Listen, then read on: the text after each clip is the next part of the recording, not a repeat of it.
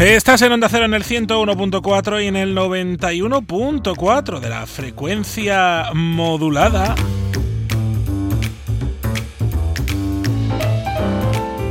Les hablamos de versos codificados. ¿Esto qué es? Bueno, eh, eh, hablando de la inteligencia artificial, de que ahora pues, yo creo que todo el mundo sabe lo que es y todo el mundo la teme.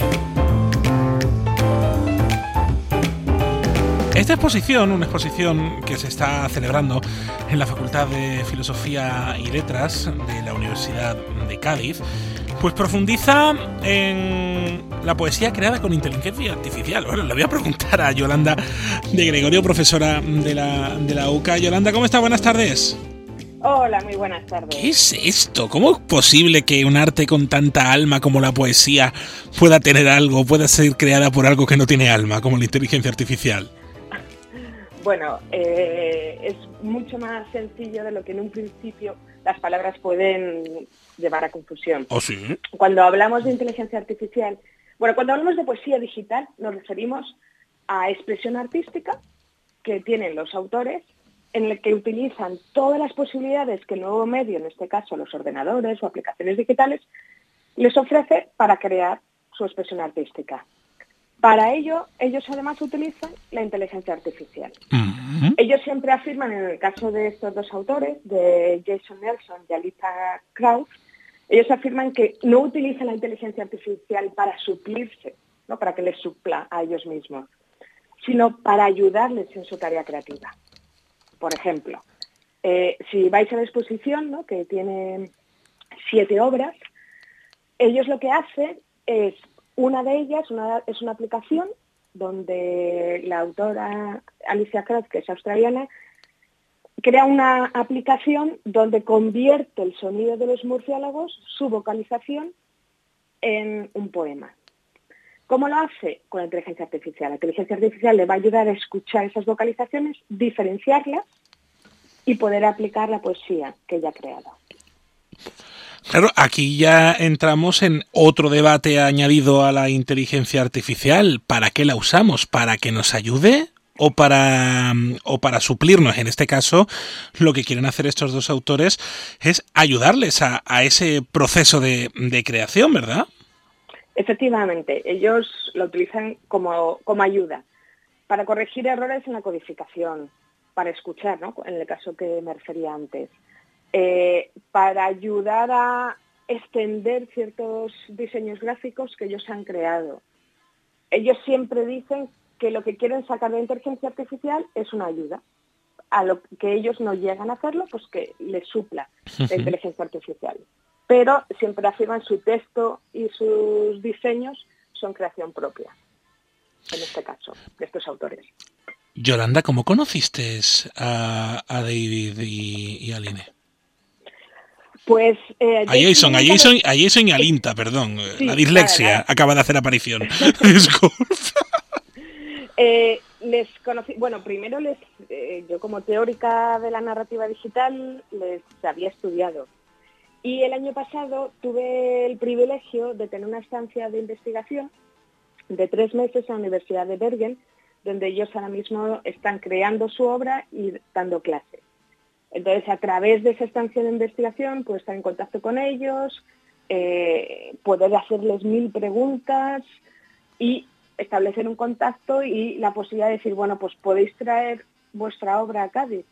Y bueno, es un privilegio, ¿no? Porque cuando hablamos de Jason Nelson, eh, estamos hablando de una de las primeras personas, los primeros artistas en la creación de poesía digital. Claro, e, esta exposición que ha estado en Barcelona, por cierto, esta muestra que ha estado en Barcelona, ahora llega a Cádiz precisamente por e, ese, e, ese encuentro casual o no casual, porque el destino es así, que tuvisteis en, en Bergen. Pero claro, eh, cuando vienen aquí, cuando mm, exponen aquí en Cádiz, imagino que a muchas personas de las que, de las que hayan ido a esta exposición, para que la gente nos entienda, la habrá a la cabeza, ¿no? Cuando le hablan de poesía digital.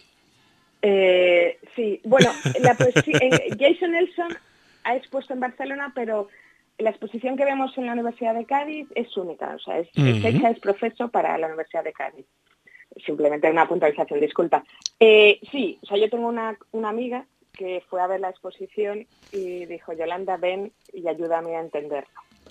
Eh, tenemos, por supuesto, nuestros textos que ayudan a entenderlo, pero es verdad que todavía cuando nos referimos a poesía eh, nos cuesta entender la poesía visual en texto, en papel, pues aún más la poesía eh, con los nuevos medios.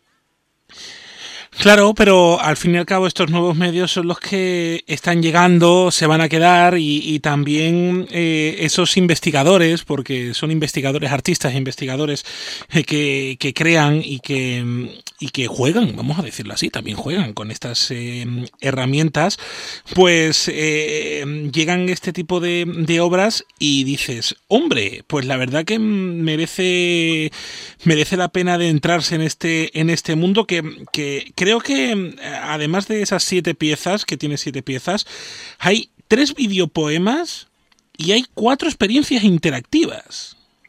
Efectivamente, sí.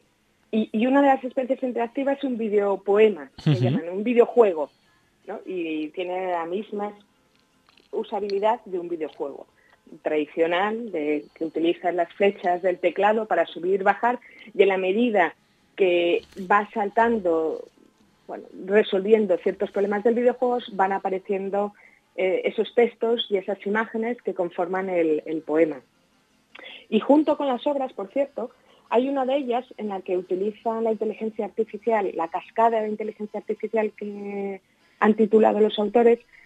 Ellos experimentan con esa de ser que muchas veces la inteligencia artificial es incontrolada y nos cae esos algoritmos que no podemos entender y que intentamos cogerlos y no somos capaces. Esa misma obra nos la han donado a la Universidad de Cádiz.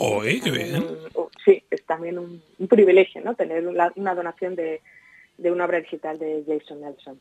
Y, está, está expuesta en la, en la biblioteca de la universidad. Bueno, ¿esto hasta cuándo va a estar? Hasta el 19 de abril. Tenemos tiempo para acudir en el horario de la biblioteca de la facultad para recrearnos y poder experimentar una nueva forma de creación.